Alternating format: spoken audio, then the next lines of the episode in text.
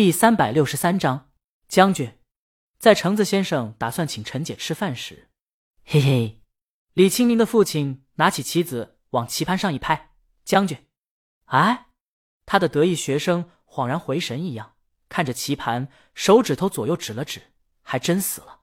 学生抬起头，老师下棋越来越厉害了。李府摇了摇头，是你心不在棋盘上。话虽如此，他还挺得意，因为结婚早的缘故。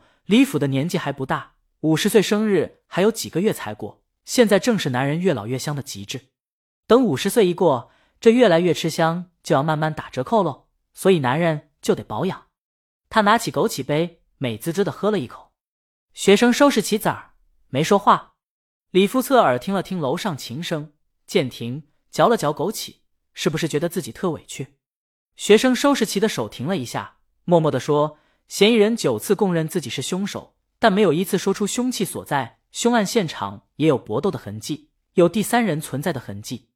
他满腹委屈，就因为女方承认自己杀了人，家里又有钱。死者家属在法院磕头，请他判女方死刑，而最终结果是无罪释放。死者家属哭诉，然后舆论的火就煽起来。现在网络上全集火到了他身上。这案子其实挺简单的。从女方十三次供述、九次认罪和四次无罪辩解就看得出来，女方因为男方英俊，不顾男方有家室，俩人长期保持着不正当男女关系。然后一天不正当的时候遇到了贼，搏斗时男方中刀死了，贼跑了。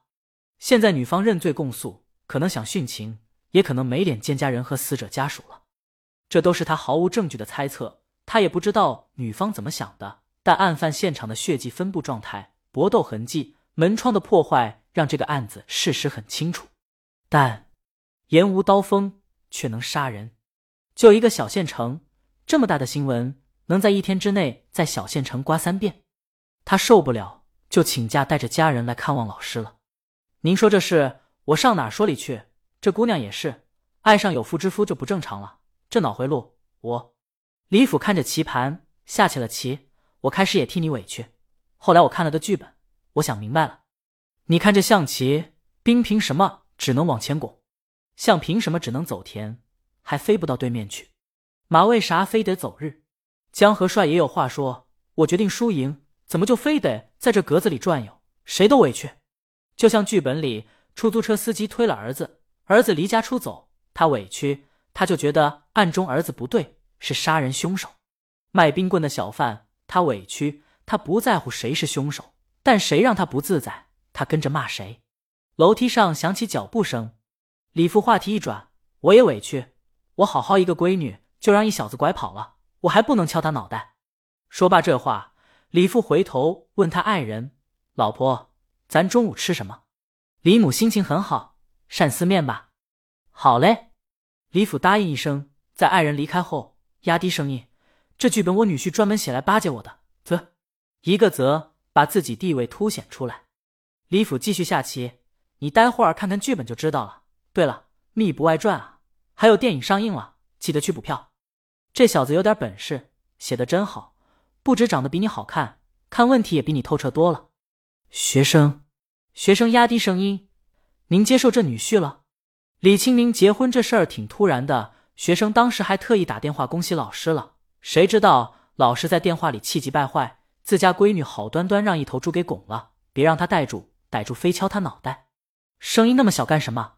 李府啪的一拍棋子，压低声音，不然还能怎么办？他说那番话是因为有人在身边。其实他敲不敲的有什么用？这闺女打小就不听他的，何况这小子还不错，有点才华。东方快车谋杀案他看了，虽然结局他很不满意。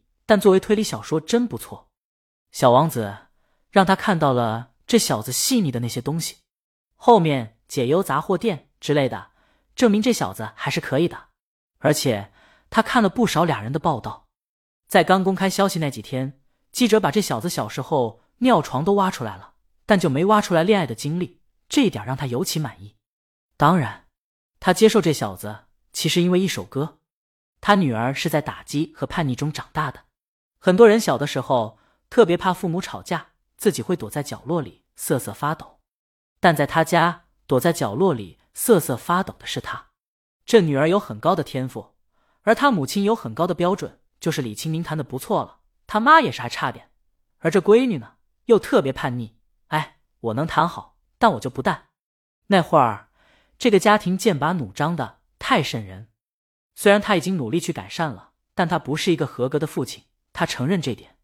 而女儿虽然打小叛逆，很有主见，但有些东西在成长中缺失了，就真的缺失了。种子埋下，就真埋下了。他在不断的打击和否定中，不知不觉变得缺乏自信。尽管他自己认识到了这点，努力去拯救自己，但就像深陷在泥沼里一样，自己怎么也不能把自己拔出来。不自觉用高标准要求自己，缺乏信心，缺乏肯定。得到肯定后，又患得患失，怀疑自己存在的意义。这一点看他滑铁卢的那张专辑就知道了。一旦不行，马上抽身就走。但李府无论跟女儿通电话，还是新闻报道，发现江阳这小子挺有意思的。俩人正好互补，一个人把一个人当全世界，一个人得到一个人，就好像得到了全世界，挺好的。所以，李府在听到女儿唱《蝴蝶》时，当这世界已经准备将我遗弃，像一个伤兵被留在孤独荒野里，开始怀疑我存在有没有意义，在别人眼里，我似乎变成了隐形。他沉默了很久，什么敲脑袋的念头就全放下了。当然，在清明他妈面前。他还是得有姿态的。然后他发现江阳这小子还有一个好处，当靶子。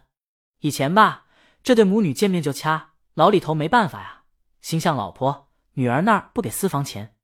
这心向女儿吧，到时候他潇潇洒洒走人了，他在家遭受怒火，这手心手背都是肉，他家在中间为难。